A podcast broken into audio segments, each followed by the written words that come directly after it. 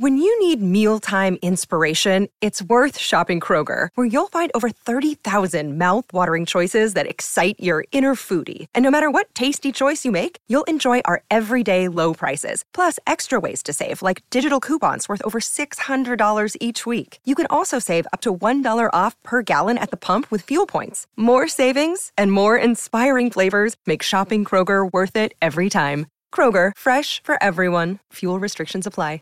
Save big on your Memorial Day barbecue, all in the Kroger app. Get three pound rolls of juicy 80% lean ground beef for $3.49 a pound with a digital coupon. Then get select varieties of flavorful Powerade, Body Armor Super Drink, or Arizona tea for 77 cents each, all with your card. Shop these deals at your local Kroger today, or tap the screen now to download the Kroger app to save big today. Kroger, fresh for everyone. Prices and product availability subject to change. Restrictions apply. See site for details.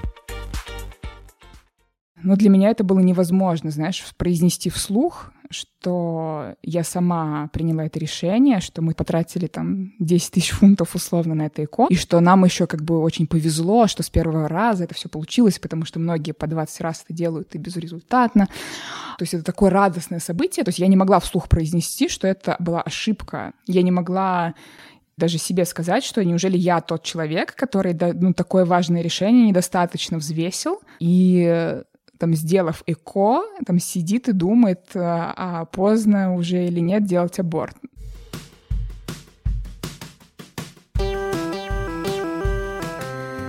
Привет, меня зовут Кристина Вазовский, и это «Провал».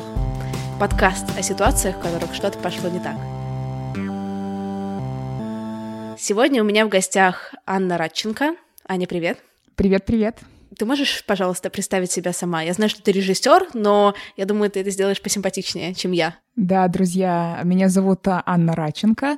Я режиссер. Специализируюсь я на рекламе, видеоклипах и разных э, странных сюрреалистических э, коротких метрах. Помимо этого, я преподаю. У меня есть академия, которая называется бесхитростно именем меня, Академия Анны Радченко. И там мы учим творческих людей, что же им делать, когда они уже научились фотографировать, рисовать и заниматься разными классными вещами, но не знают, что им делать с их карьерой. У Ани еще очень крутой Инстаграм, где она часто пишет, делает прямые эфиры. Я очень советую вам подписаться. И он очень будет полезен всяким креативным, творческим людям. Но Сегодня мы с Аней будем говорить не об этом. О, да. Я на самом деле волнуюсь, потому что я никогда в жизни, по-моему, не говорила публично ни о чем, кроме творчества. Так что у меня сегодня будет такой дебют. На самом деле, люди не будут особо заблуждаться по поводу темы разговора, потому что будет подкаст называться «Беременность Анны Радченко». О, боже. Не, на самом деле мне очень нравится идея, знаешь, как аудиодневники там всякие, да, когда ты в процессе прямо записываешь свои ощущения разные. Ну, мне кажется, что вот этот подкаст, он для меня будет вот как такая рэперная точка в каком-то смысле, когда ты вдруг берешь и фиксируешь свои эмоции в определенной точке, а потом через несколько месяцев можно переслушать и сказать, о, господи, это будет в интернете теперь всегда. Да. Ну, в плане, типа, да, как бы так, так и будет. Смотри, я сейчас спойлерну сразу слушателям, хотя спойлер относительный, как я сказала, что Аня сейчас беременна. Это так. А скажи, пожалуйста, насколько ты беременна? А, слушай, я беременна довольно сильно, но не, не очень. Я на пятом месяце всего лишь. Мне еще почти столько же осталось. Мне очень нравится проблешка «я беременна довольно сильно, но не очень». Давай еще расскажу. Нет, нормально, нет, я шучу. Это главное. Нет, ну правда, это странно звучит. Нет, нет, мне очень супер. Я всегда такие моменты оставляю, чтобы не только я глупо выглядела. Давай просто чуть-чуть расскажи про то, как ты вообще к этому пришла? Была ли это запланированная беременность или нет? И про какой-то контекст чуть-чуть. А на самом деле, почему вообще мы делаем этот подкаст и почему для меня это важная тема? Потому что для многих, э, по крайней мере, в моем окружении творческих, амбициозных, э, как-то серьезно карьерно настроенных девушек, вопрос беременности, там, создания такой полноценной семьи — это довольно неоднозначный вопрос. А, потому что действительно не до конца понятно, да, вообще нафига, что с этим всем делать. А, и в контексте того, что и так-то не просто в некоторых профессиях, да, до сих пор там быть женщиной, там столько разговоров, в том числе в моей области, да, о женщинах в кино, о женщинах-режиссерах, как это все действительно в каком-то смысле непросто. А, а тут еще и ребенок, там это что, я там на площадке буду с ребенком, там как я буду его кормить, там что я буду с ним делать. Ну, в общем, масса вопросов, у каждого они свои. И для меня это тоже всегда был непростой вопрос, и несколько лет, э, там уже после того, как я встретила своего мужа, а я все время ему говорила, слушай, давай подождем, наверное, не сейчас, как-то я не знаю, что с этим делать, надо поработать, нужно как-то сформироваться как автор, как специалист, а он очень хотел всегда детей, там, самые наши там, первые встречи. И с одной стороны, знаешь, казалось бы, как мне некоторые там подружки говорили, ну это же классно, это как комплимент, как будто тебе, он хочет от тебя детей. А мне казалось, что это наоборот совсем не комплимент, а какое-то знаешь, э, снижение меня до уровня физиологического объекта какого-то, то есть как будто бы он видит во мне вот этот инкубатор. То есть я вот так это воспринимала и не могла никак отделаться от этой мысли. А, ну и вот последний год я уже думаю, ну, как-то, наверное, все-таки надо, а, если я в принципе когда-нибудь хочу детей, а такая идея у меня в принципе есть, что когда мне там лет 70-80, мне было бы, конечно, приятно, если бы у меня были какие-нибудь там внуки, дети, кто-нибудь бы ко мне приходил, но, к сожалению, чтобы это было там в 70-80 лет, нужно начать вот примерно сейчас, плюс-минус. А, и я, кстати, вообще не понимаю, ну почему до сих пор не придумали какие-нибудь инкубаторы, искусственные матки? В общем, дорогие ученые, если нас кто-нибудь слушает, мне кажется, очень важно все силы бросить на эти исследования. Но, к сожалению, на момент сейчас этого всего нет. И, в общем, а, long story short, э, мы пробовали-пробовали, как-то ничего не получалось, и в итоге решили, ну что, ну, что нам дальше пробовать? Там сдали все анализы. Вроде не было каких-то медицинских показаний, но решили сделать э, ЭКО, по-английски это называется IVF здесь, в Лондоне. И несколько месяцев назад начали весь этот процесс. И пришли мы, собственно, в эту клинику. Там все было очень мило, ничего такого страшного на этом этапе не происходило. Это, знаешь, ощущалось как такой проект. То есть э, муж как такой экзекутив продюсер, я линейный, там, который а, там бегает, решает там все эти вопросы уже на месте. И мы, в общем, очень много шутили на эту тему. Это реально можно было разложить как классический кинопродакшн, у кого какая роль. И э, дальше, да, мы начали весь этот процесс, но я думаю, я не буду тут вдаваться в какие-то сильные там медицинские подробности, как происходит ЭКО. А, но единственная деталь, которая, может быть, имеет отношение к нашей дальнейшей беседе, что тебе нужно постоянно делать уколы, и в какой-то момент это начинает тебя чуть-чуть сводить с ума. А, потому что это как-то усиливало вот это мое ощущение себя там инкубатором какой-то физиологической субстанции, которую нужно постоянно как-то там стимулировать, что-то с ней делать. А, и вот это ощущение, когда твое тело как будто бы больше не ты и не принадлежит тебе, оно довольно странное на самом деле. Ну и, в общем, получилось так, что мы сделали этот цикл ЭКО, он увенчался а, успехом, про то, насколько это был эмоциональный успех, там, с моей точки зрения, тоже, может быть, еще обсудим. Но, да, все получилось, и вот прошло пять месяцев. Смотри, у меня к тебе такой сразу вопрос. Когда вы не смогли сделать ребенка сразу. У тебя были какие-то негативные по этому поводу ощущения, или ты такая, ну, типа, бывает и бывает, let's go uh, to eco? Ты знаешь, ну раз у нас сегодня такой психотерапевтический немножко выпуск, на самом деле мне скорее это было по душе, что это не получалось, потому что где-то внутри я понимаю уже сейчас, что я так и не была, наверное, к этому до конца готова. И я с неким облегчением, так скажем, каждый месяц встречала месячные я, наверное, да, не испытывала никаких-то негативных эмоций по этому поводу. Мне кажется, что это круто, что хотя бы здесь негатива не было. Я читала несколько статей про ЭКО, и там было много про то, что я чувствую себя недостаточно прикольно из-за того, что мне пришлось на это пойти. Ты знаешь, нет, мне было как раз вот в этот период очень прикольно, потому что я себя чувствовала частью большого научного процесса, на самом деле, потому что, не, ну если об этом задуматься, это действительно великая вещь, то, что люди это придумали, и в этом году была годовщина, по-моему, 40 лет, с момента первого ЭКО, там брали интервью у первой женщины, первого человека, которая родилась с помощью ЭКО. И я чувствовала себя классно, что я причастна к такому офигенному научному проекту, потому что действительно гениально, когда тебе показывают эту пробирку там под микроскопом, и ты понимаешь, что там человек, и что этот человек получился в пробирке, там, с использованием там, твоей, твоей, твоей яйцеклетки, там, в общем, что вы сделали этого человека с помощью этих потрясающих, умнейших, образованнейших людей. Я не знаю, меня это, как это, знаешь, впечатляло очень сильно, это было круто. Пошли дальше. Сделала ты ИКО, и все получилось. Вау, ура, успех. Какие у тебя чувства были, когда ты узнала? А в тот момент, когда я узнала, у меня на самом деле была очень мощная радость, потому что действительно, ну это как ты вот снимаешь, снимаешь фильм, и вот релиз. А, и такой, да, типа мы это сделали, сделали, и вот у нас получилось, типа монтаж закончен. Это прям такой, э, да, это было классно, и, наверное, я пребывала там несколько дней в состоянии такого какого-то опьяняющего шока, потому что, ну, я а, до конца не могла, может быть, даже поверить, да, что вау, неужели это произошло. И было такое ощущение, как будто ты мультик немножечко смотришь, так про себя. Там эти две полоски, которые так появляются, как в стоп-моушен. В общем, это было, это было классно. Муж тоже был очень рад? Да, но муж, конечно, это вообще э, потрясающий человек в этом смысле. Я потому что слышала а, много историй о мужчинах, которые вот никак не могут решиться на детей, и как некоторые женщины из этого страдают.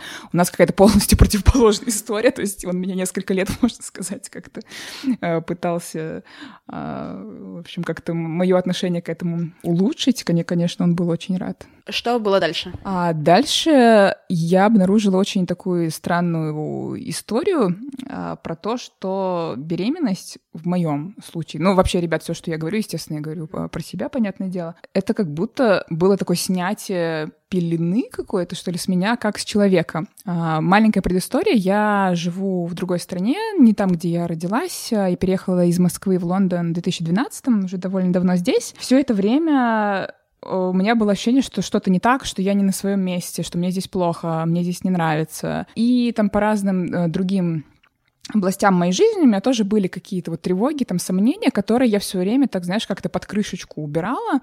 Ну, знаешь, были такие мысли из разряда, ну, я же в Лондоне, все классно, там, или вообще в моей жизни в том все, все супер, там, с карьерой все хорошо, это то, что я хочу делать потому что любой бы мне позавидовал, да, там, ну, как когда пытаешься жаловаться кому-то в России на жизнь, на тебя иногда так смотрят, как на какую-то городскую сумасшедшую, говорят, ну да, ну да, живет там в своем Лондоне, с видом на Темзу, еще что-то вякает. Да, я подтверждаю, что, конечно, квартира, ну да, да, квартира прям шикарная. На самом деле, да, то есть, когда у тебя объективно как-то все хорошо, но внутренне ты ощущаешь, что что-то не так, и, в общем, ты как-то это задавливаешь, задавливаешь, и тут вот эта беременность, она просто как будто убирает любую необходимость э, самообмана в любых областях. Э, видимо, потому что это какое-то настолько значимое, все-таки шокирующее для всех систем твоих жизненных да, событие, э, что как будто бы нет больше смысла там притворяться перед собой или вот какие-то свои эмоции задавливать. И у меня как бы начало происходить сразу несколько каких-то вещей. То есть, с одной стороны, все мои вот эмоции, а, они как грибы такие после дождя, просто шух, шух, шух. И меня начало жутко накрывать, что мне нужно бежать, спасаться, что вообще я не там, что мне нужно спасаться из этих отношений, из этого города, вообще из той жизни, которой я сейчас живу, что мне нужно полностью ее остановить, так скажем. И помимо этого э, у меня начался довольно мощный токсикоз, мне было очень плохо физически, а, и как-то все одно на другое наложилось, то есть огромный комплекс каких-то эмоций, переживаний. Ну, короче, я начала все глубже и глубже погружаться в, ну, не знаю, для... самое мрачное состояние в моей жизни, которое у меня когда-либо было. Я вообще человек очень позитивный, такой открытый, и у меня никогда не было депрессии или... Да, ну, то есть это не была, я думаю, клиническая, да, там депрессия, но это было очень глубокое такое депрессивное состояние. И в этом состоянии, э, при этом ты продолжаешь втыкать в себя иголки два раза в день, а, и, э, в общем, наступает ощущение какого-то полного такого сюрреализма, я начала как-то вообще отдельно воспринимать как бы свое тело, свое физическое тело и себя как личность, как ту личность, которой есть определенные амбиции, которая там все еще надеется, что что-то что будет еще в этой жизни, помимо вот этого какого-то, как на кардиограмме, да, такой прямой линии какого-то серого, вязкого, жуткого такого мрачного состояния. А, и вот эти две сущности, они как бы отделяются. А, и из-за того, что твою личность, вот все, что есть в тебе интеллектуального, какого-то развитого, оно как будто бы выселяется из твоего тела. У меня было ощущение, что оно как-то тает на глазах из-за того, что его лишили вот этой опоры, которая позволяет ему быть в физическом мире. И поэтому оно как будто испаряется, и я все меньше и меньше могу до него дотронуться и дотянуться как-то до него. То есть оно из меня как будто испарилось. А, и я лежала целыми днями с перерывами добежать до, до ванны. Это было очень странное состояние, потому что мне не хотелось ничего. То есть уже спустя несколько дней я как-то пыталась это ну, на уровне мыслей как-то вообще проанализировать. И я просто пыталась на бумажке там написать, ну, я себя спрашивала, Аня, тебе чего-нибудь хочется? Чего-нибудь, там, не знаю, конфету, посмотреть э, сериальчик, а, я не знаю, там, выйти на улицу. То есть хочется ли тебе чего-нибудь, я не знаю, дотронуться до пупырчатой пленочки? Ну, ну, то есть что-то, что-то, что-то очень понятное, очень маленькое, без каких-то, знаешь, там, я хочу э, пойти в оперу, в ложу, я не знаю, в бальном платье. Что-то очень простое. И у меня не было ответа ни на что. То есть мне не хотелось абсолютно ничего. И это было очень, ну, такое, да, не очень неприятное время. И, ну да, то есть было ощущение, что как-то вся жизнь твоя, она как-то падает с обрыва, при том в моем случае, что я сама ее столкнула с, обрыва, потому что меня никто, ну, э, знаешь, там цепями не вел на это ЭКО. И вот это было, наверное, очень тяжелое состояние, что я вроде сама это все сделала, но, в общем, оказалось, что мне это не, как будто бы не подходит абсолютно. Вот. А сколько ты в этом состоянии пробыла? Ну, я в нем пробыла, в принципе, вот весь первый триместр, и сейчас я уже как-то выхожу из всего этого, ну, три месяца примерно. Ну, то есть я не могу сказать, что я вот три месяца ровно лежала там и не двигалась, там, конечно, я пыталась там что-то делать, но вот это был такой прикольный эффект, то есть я как-то исчезла из Инстаграма, при том, что там до этого я каждый день там что-то постила, была очень-очень активна, и вот это тоже было так как-то очень необычно, то есть люди начали писать, что со мной, а почему я пропала, и и, для меня вот это был тоже такой индикатор, потому что для меня как будто внутри время остановилось, а когда, ну, я там включала телефон, при том, что мне вообще не, не могла смотреть даже в телефон, мне не хотелось ничего, но я там, не знаю, раз в пару дней в него заглядывала и видела там эти сообщения, типа, Анна, вы где? Там, где ваши сторис, там, или что с вами происходит? И писали какие-то вообще люди, там, которых я лично даже никогда не видела. Это было очень так необычно, и в каком-то смысле меня это поддержало на самом деле, потому что э, ну, приятно было чувствовать, что ну, кто-то вообще замечает, что меня нет. Потому что внутри как раз это ощущалось таким образом, что меня нет. И было интересно, что кто-то это видит вовне. Это, ну, это было в каком-то смысле приятно. А твой муж, твои родственники, твои какие-то близкие друзья, они заметили, что что-то типа не то происходит? Я такой человек, в общем, я очень сильно все в себе всегда держу. А перед близкими особенно людьми. То есть я могу вот ну, в подкасте поболтать там про, про какие-то такие вещи, а при этом я надеюсь, что там мой муж его не послушает, например, потому что, наверное, для меня это тяжелая мысль, что мне бы пришлось с ним это, эти все эмоции обсудить, наверное, я бы этого не хотела. А, поэтому, ну, то есть муж видел там, что я, ну, я много плакала там и все такое, но я, ну, я не могла, конечно, какие-то истинные там свои эмоции назвать никому, кроме терапевта, наверное, и каких-то очень близких там друзей, и, может быть, родителей. Ну, потому что, ну, там масса причин, знаешь, потому что ты, я, как бы мы сами это сделали, он так долго этого хотел, и, ну, для меня это было невозможно, знаешь, произнести вслух, что я сама приняла это решение, что мы потратили там 10 тысяч фунтов условно на это икону. Дело не в деньгах, естественно, то есть это такое важное, важное решение, и что нам еще как бы очень повезло, что с первого раза это все получилось, потому что многие по 20 раз это делают и безрезультатно. А, и вроде бы, ну как, то есть это такое радостное событие, то есть я не могла вслух произнести, что это была ошибка, ну в моем вот тогдашнем состоянии, по крайней мере.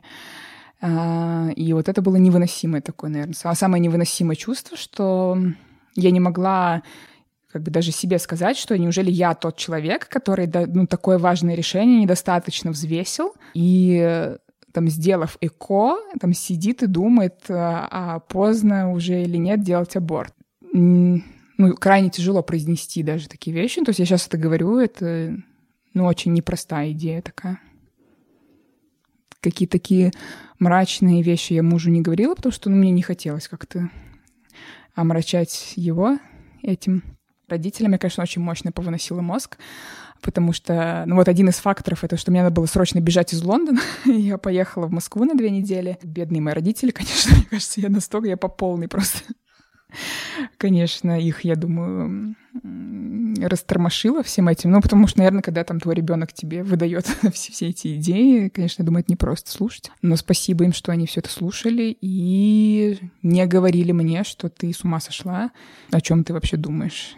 А как тебе кажется, в такой ситуации, уже с какой-то стороны твоего опыта, как лучше всего реагировать, когда к тебе приходит какой-то близкий человек и рассказывает, что вот я сделал ЭКО, и мне очень плохо, мне кажется, что это было ошибкой. Мне кажется, как в любой ситуации какой-то, не только тяжелый, какой-то эмоциональный. Ну, единственное, что ты можешь сделать, это, мне кажется, как-то ну, вернуть человеку его чувства какие-то, то есть не пытаться проанализировать, там, почему так, или дать какие-то советы, а просто сказать, да, слушай, тебе плохо, там, или ты хочешь, сделать аборт, наверное, тебе, наверное, ты сомневаешься, наверное, тебе тяжело, там, расскажи, почему. Ну, то есть просто провоцировать человека побольше рассказать и, и просто слушать, и просто поддерживать, поддерживать разговор, как, ну, как бы вытаскивать из человека побольше именно всех этих ощущений и просто как-то быть рядом, поддерживать, не пытаться там какие-то выводы сделать или не пытаться там привести человека к какому-то решению. Мне кажется, это самое оптимальное. А почему у тебя были такие мысли? В плане тебе было страшно за будущее, за свою жизнь? Ну, или ты не рационализировала? Ну, ты знаешь, мне единственное удалось это уже потом, постфактум, как бы рационализировать вместе с терапевтом, потому что самой мне это было крайне сложно сделать. А, ну, и там было масса факторов. То есть для меня просто вот этот факт как бы беременности, он как будто бы, знаешь, как сургучная печать вот на конверте, когда запечатывают конверт, у меня была полная ассоциация с этим, как запечатывание моей текущей жизни. Хотя я объективно прекрасно понимаю, что ну, это не так, но это переживалось как ситуация, что теперь я не могу переехать, теперь я не могу а, выйти из этих отношений, если захочу, да, хотя это, ну, естественно, не так, сколько мы знаем там случаев, а, когда там дети не являются препятствием для каких-то сильных э, изменений в жизни, но мне казалось, что вот теперь я не могу ничего изменить, ну просто по всем фронтам, и я не могу выбирать теперь, где мне жить, я не могу выбирать теперь, с кем мне спать, там, условно, там, с кем мне быть. Я не могу теперь, э, ну, то есть кучу всего не могу теперь из-за этого. И меня вдруг это как-то очень сильно накрыло, а, какого-то ощущения вот безысходности, что мне нужно бежать, как бы это ощущение бегства такое было очень мощное, поэтому мне, наверное, было невыносимо находиться в Лондоне, и я старалась там при любой возможности уезжать там за город, там в Россию. Много у меня не получалось там ездить, мне просто скорее получалось лежать больше. А, но все, что я могла сделать в плане физических перемещений, я старалась сделать. То есть, в принципе, тебя пугала потеря контроля? Ну, слушай, да, наверное, да.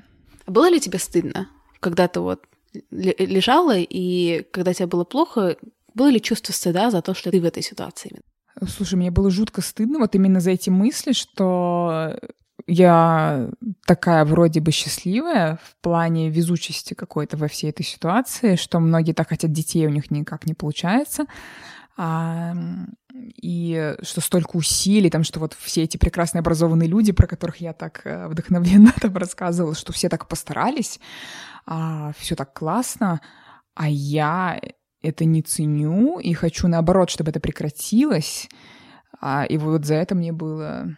Ну, то есть, знаешь, это было стыдно просто сказать себе, что да, что вот неужели неужели я, да, в этой ситуации, и почему я не могу порадоваться вот за такое вроде бы благоприятное событие? И вот, вот скорее это такое, знаешь, чувство, да, неловкости вообще там за себя, что как, как это вообще я должна радоваться, а я не радуюсь. И это очень тяжело, и ты не можешь никому об этом, ну, как можешь, естественно, но это очень сложно там кому-то объяснить. И что меня больше всего бесило, это когда тебя начинают поздравлять, вот когда ты в этом состоянии. А, и э, я хожу здесь на занятия по экзистенциальному анализу, там группа человек 20. И я пришла, там был первый день занятий. Так получилось, что я сказала о том, что я беременна, и все 20 человек начинают аплодировать. И я просто сижу, знаешь, как в каком-то замедленном таком кадре, когда этот звук, знаешь, там просто такой этих аплодисментов чук-чук. Я такая, господи, а я, мне просто хочется исчезнуть в этот момент, потому что мне нужно улыбаться, типа, спасибо. А у меня на душе абсолютно другие переживания.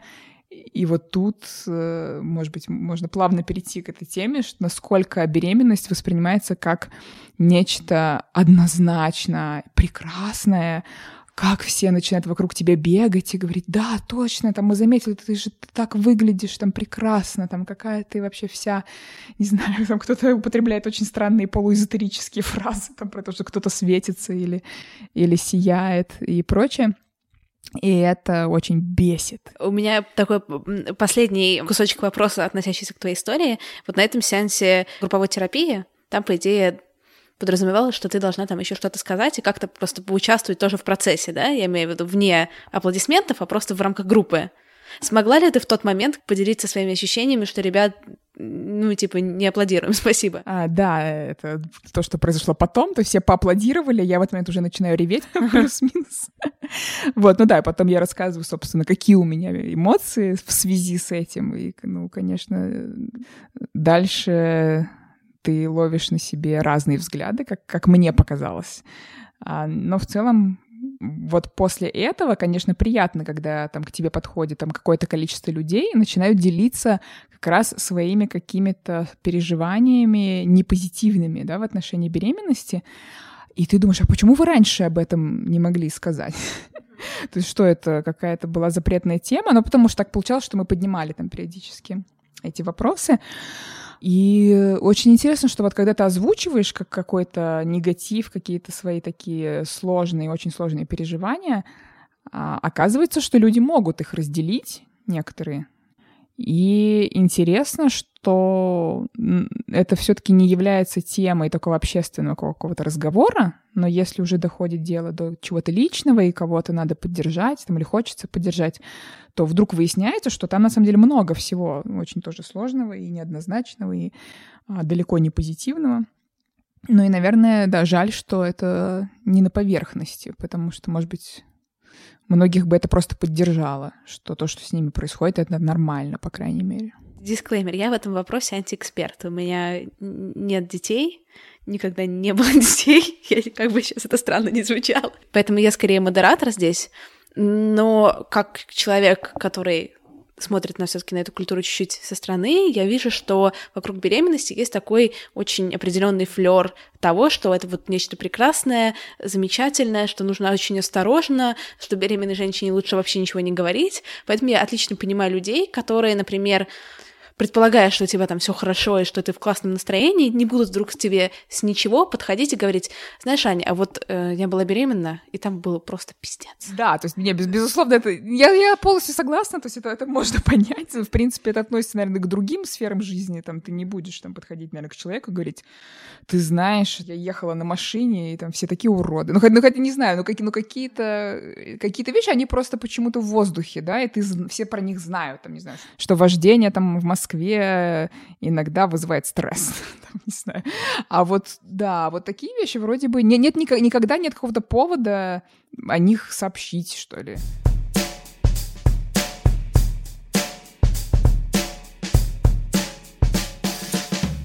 Какое-то количество моих слушателей прислали мне истории, и есть история про машину смешная. Давай про машину послушаем. У меня какие-то особые отношения с планированием событий в моей жизни.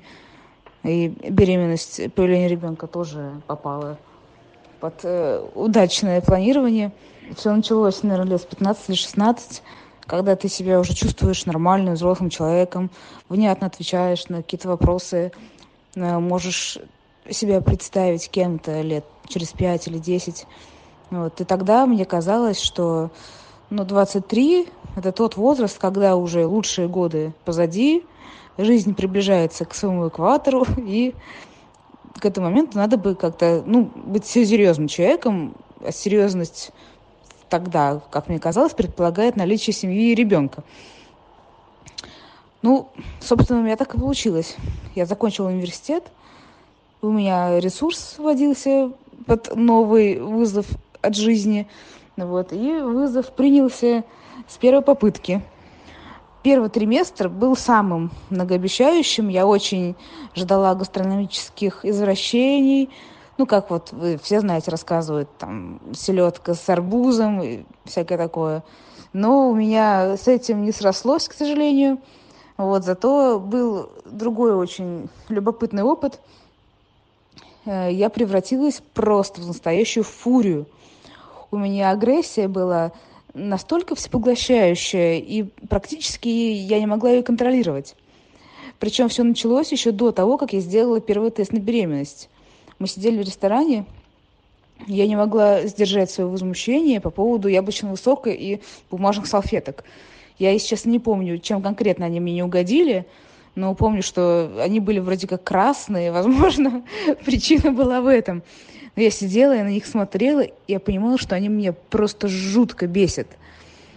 А, апогеем вот этого всего состояния стало то, что я показывала факи водителям на дороге, причем постоянно.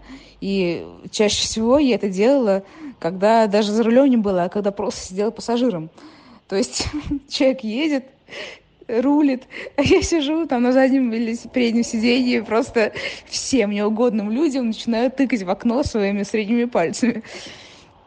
Вот это, конечно, ну, тогда я это воспринимала как что-то естественное, а сейчас я вспоминаю, и мне даже немножко стыдно становится за свое поведение. Причем самое страшное в этой ситуации, что ты под конец первого триместра начинаешь думать, что ты все, ты теперь такая, это навсегда. Но, к счастью, у меня это рассосалось, и я вроде как опять стала нормальным, добрым и вежливым человеком. Я не знаю, я просто эту историю включила, потому что, ну, про машину я вспомнила. Я не знаю, ну, это такая лайтовая история серии. Да, ну, слушай, не, на, на самом деле, мне кажется, это классно, что у нас есть какие-то такие более позитивные истории, потому что мне, мне сейчас кажется, что прошло там, не знаю, сколько мы, полчаса записывались, и мне кажется, что это какая-то заупокойная речь.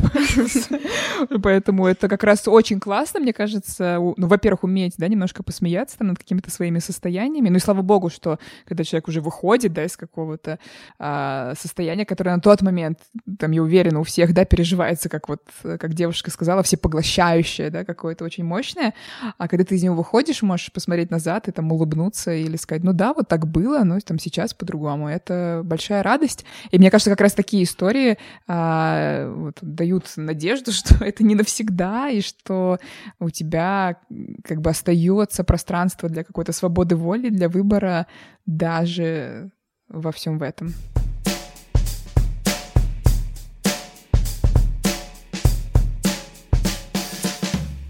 Сейчас мы послушаем еще одну историю. История эта более тяжелая, но вы все равно дослушайте ее, пожалуйста, до конца.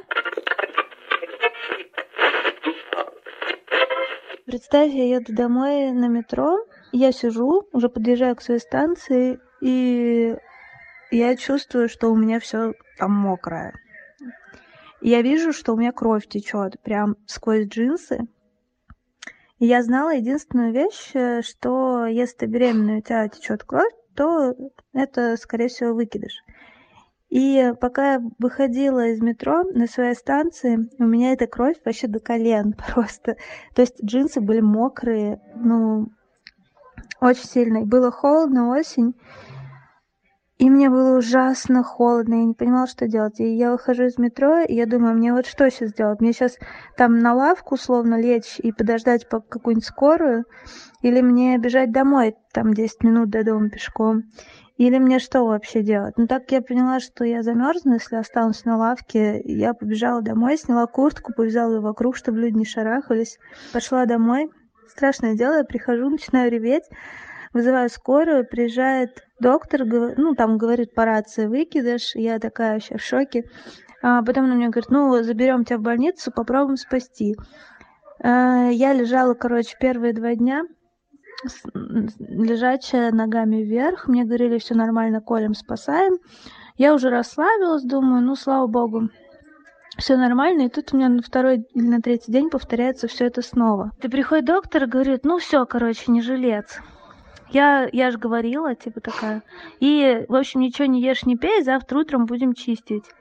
Я, короче, под одеяло с головой весь день, всю ночь так пролежала.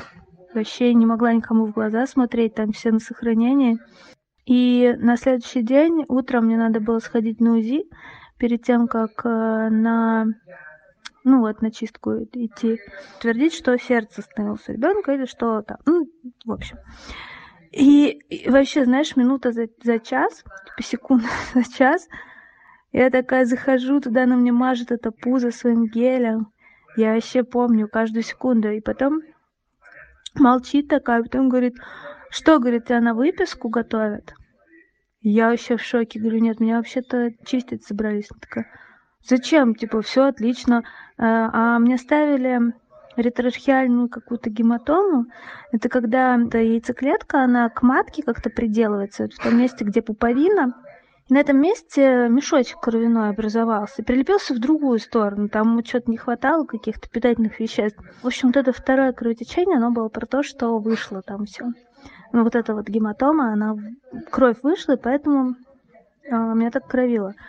Блин, я это вообще... То есть представь, э, меня отправили на УЗИ, чтобы почистить, и на следующий день типа меня выписали, потому что все окей. Это еще была самая страшная история, но ее вообще кульминация и интерес для меня в следующем. Я пока лежала, все это ждала там под одеялом, я типа с ним разговаривала. Это ну, такие страшные, очень интимные вещи. И я сначала как-то прощалась, это все было как-то не так, короче. А потом я ему типа подумала, знаешь, ты уже есть в моей жизни, и под тебя как бы зарезервировано уже место и в этом году, и в следующем, и, и до конца жизни, и, и пофиг. И это был прям переломный момент, и я успокоилась. Блин, это вообще страшная история. Она, наверное, про то, что про то, что бывают разные хорошие концы в разных историях.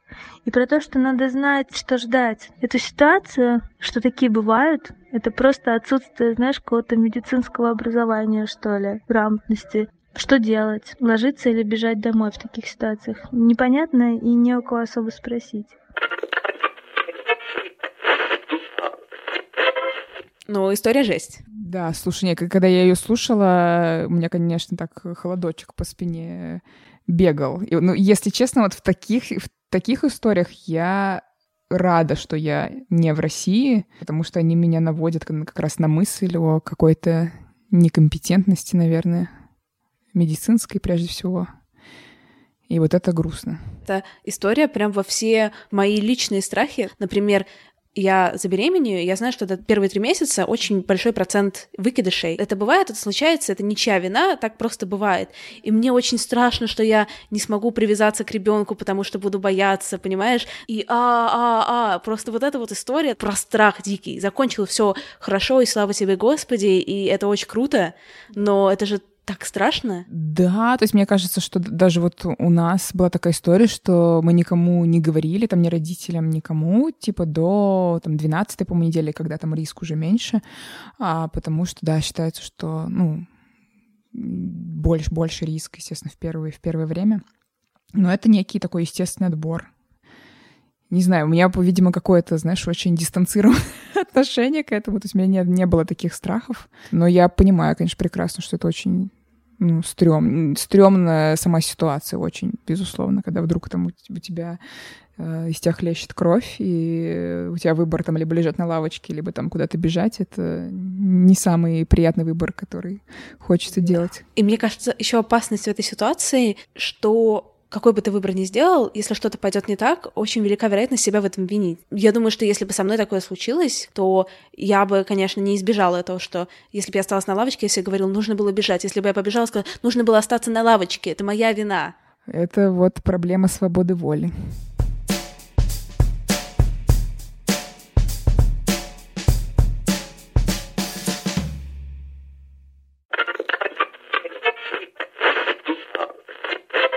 Мне было на тот момент 18 лет. Это была моя первая беременность. И все, собственно, было хорошо до того момента, пока на восьмом месяце я перестала чувствовать шевеление ребенка. Э, мы с моей подругой пошли в местную поликлинику в консультацию в женскую. Там мне сделали УЗИ. Э, сказали, что не видит сердцебиение, но, может быть, ребенок спит. И высадили меня в коридор. Э, я, естественно, уже все поняла. Началась там какая-то суета туда-сюда. Пришла еще одна доктор. Меня завели в кабинет повторно. Сделали мне УЗИ еще раз. И, э, собственно, диагностировали то, что у плода сердцебиения нет. А далее мне вызвали скорую, отвезли меня э, в больницу. Уже не помню даже номер и положили в отделение э, там, где беременные лежат на сохранении. То есть э, в моей палате было 4 или 5 э, девушек, женщин, у которых все было в порядке, но в плане у них были какие-то проблемы небольшие, там тонус, еще что-то, но дети у всех были живые. А я уже знала, что у меня ребеночек не выжил. У меня был мальчик, сын должен был быть. И, в общем, короче говоря, мне не проводили никакого лечения. Просто я пролежала там целую неделю, зная о том, что внутри меня находится мертвый плод. Э, что я там переживала, это, конечно, сложно словами передать. Несмотря на то, что мне было 18 лет, я очень хотела этого ребенка. И, конечно, психологически было очень тяжело. Врачи ничего не делали, еще раз повторюсь. Просто, я не знаю, что они выжидали, пока он будет сам выходить, или, в общем, не знаю. Потом уже моя мама начала активные действия только после того, как она устроила скандал. Мне, значит, вкололи какое-то лекарство, то ли, ну, что-то провоцирующее схватки, я так понимаю. Схватки у меня длились около 10 часов. Врачи не смотрели особо, как там, что у меня происходит. А, начались потуги, и, э, в общем, ребенка из меня доставали прямо в той же палате. Просто выгнали всех э, ее обитательниц. И, собственно, на обычной кровати это все происходило. Под меня подстелили клеенку, даже ни в каком не в родовом кресле, не в родовом, э, не в родовой палате, а просто в обычной самой. Значит, ребенка доставали несколько врачей было, пару акушерок, достали тельце и показали его мне этого малыша, у него были открытые глаза. Я прям помню это очень ясно, и до сих пор это маленькое личико, причем что он уже был нормальных размеров, еще пару недель, и можно было выражать спокойно. И...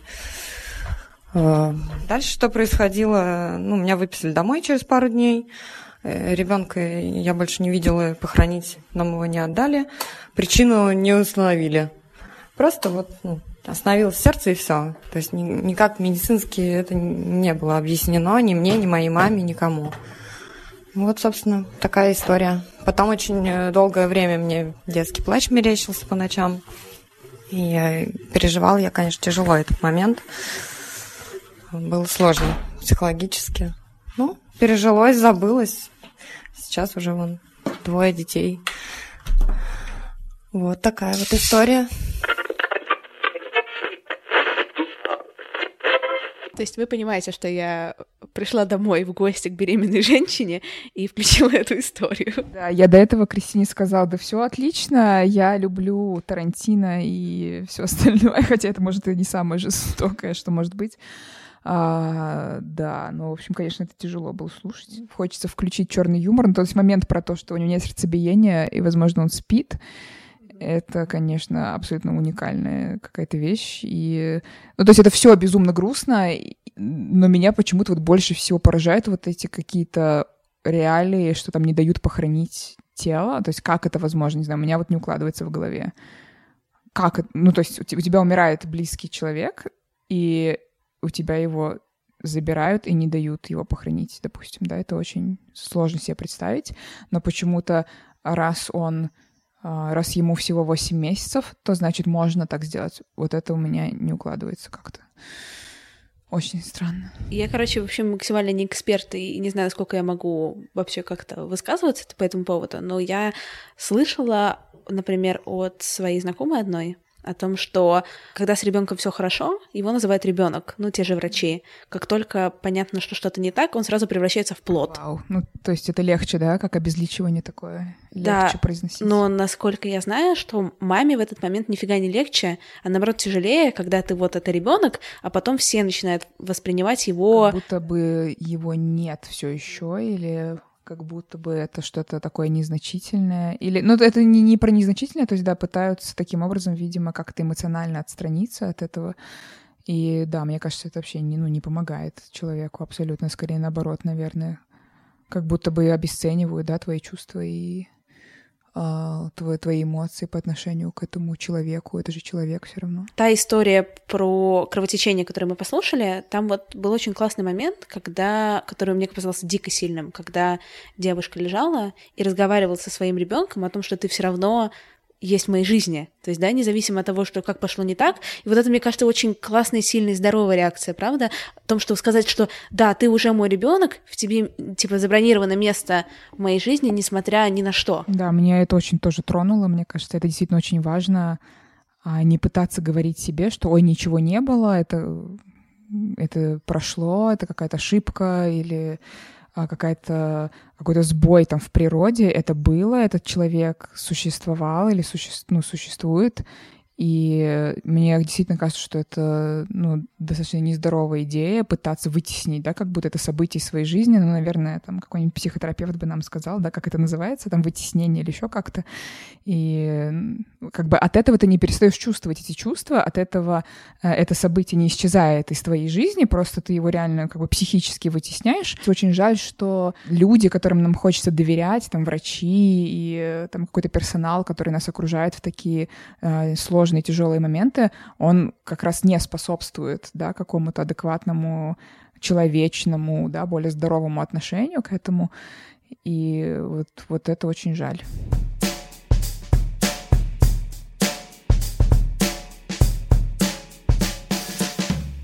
Ну, Слушайте, ребята, я нахожусь в каком-то смятении от того, что мы тут полтора часа разговариваем, и я очень боюсь, что сложилось какое-то заупокойное ощущение.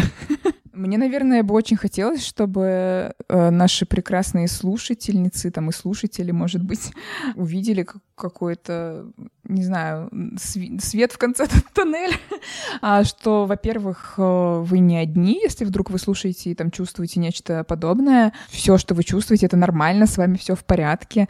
А, и чтобы люди тоже не стеснялись, мне кажется, обращаться к психологам, психотерапевтам и я бы хотела, чтобы это тоже становилось все более и более логичным решением, и тоже, чтобы это было нормальным. Меня здесь ругали, что из подкаста в подкаст один вывод, что-то вроде «разговаривайте друг с другом, будьте в ладу со своими чувствами, то, что с вами происходит, это нормально». Ну, в общем, из этого подкаста вывод ровно такой же. На самом деле, то, что с вами происходит, это нормально. Было бы классно, если бы вы могли бы с кем-то об этом поговорить, с психотерапевтом, либо с какими-то близкими людьми, эти чувства свои назвать. На самом деле, беременность это может быть прекрасно, а может быть сложно, а может быть по-разному, мне кажется. Как и все в жизни. А еще можно посмотреть э, классный комеди спешл на Netflix с э, Эми Шулер. Это такая комедийная актриса, которая еще делает стендап, и она вот сейчас беременна, э, и она делала стендап про беременность. Мне очень понравилась ее фраза. Я не знала, что беременность это так тяжело. А почему я не знала? Because you bitches lie about it. И вот это, кстати, отличный, мне кажется, тоже финальный призыв. Не вводите в заблуждение своих подруг и окружающих, а, если вам было херово, если вам было тяжело, если а, у вас были разные неоднозначные мысли, поделитесь этим ну, с подругами, если готовы, если хотите. Мне почему-то кажется, что это создавало бы более здоровую, более какую-то объективную просто картину того, что происходит вообще во время беременности, что есть целая гамма а, вариантов переживаний, и что они все просто существуют. Мне кажется, классно человек иногда спрашивает, слушай, ты как там вообще, там не, не кидаться на нее сразу, ой, ты молодец, я тебя поздравляю, ты душечка, там, слушай, там, как, чего, там, может, какая-то поддержка нужна. Ну, то есть не предполагать по дефолту, что а, человек в каком-то непрерывном кайфе, а, не знаю, как под кокаином в теплой ванне. ну, ну, то есть, я не Все знаю. что-то узнали новое о Радченко. А, Нет, это, если честно, это, кстати, э, просто цитата, которая мне очень понравилась из одного англоязычного подкаста про беременность, где женщина описывала ощущение от а, эпидуральной анестезии. Но я не знаю, если честно, каково это. Но мне очень понравилась фраза, поэтому я буду теперь ее ис- использовать. Ну, давай так, э, я на, напоследок могу сказать, что через, э, э, думаю, 4 месяца у тебя, если захочется, будет возможность узнать, какого это эпидуральная анестезия. Да, обязательно Да. запишу про это Вот. в сторис. А я сегодня вечером скажу вам, как, каково это быть в теплой ванне под кокаином. Мы ждем.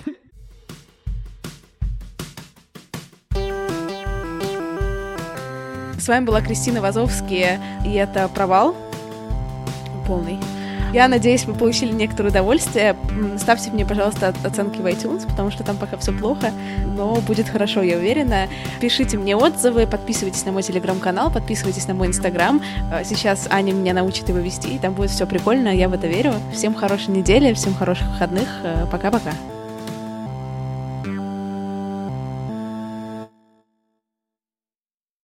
Save big on your Memorial Day barbecue, all in the Kroger app. Get three pound rolls of juicy 80% lean ground beef for $3.49 a pound with a digital coupon. Then get select varieties of flavorful Powerade, Body Armor Super Drink, or Arizona tea for 77 cents each, all with your card. Shop these deals at your local Kroger today, or tap the screen now to download the Kroger app to save big today. Kroger, fresh for everyone. Prices and product availability subject to change. Restrictions apply. See site for details.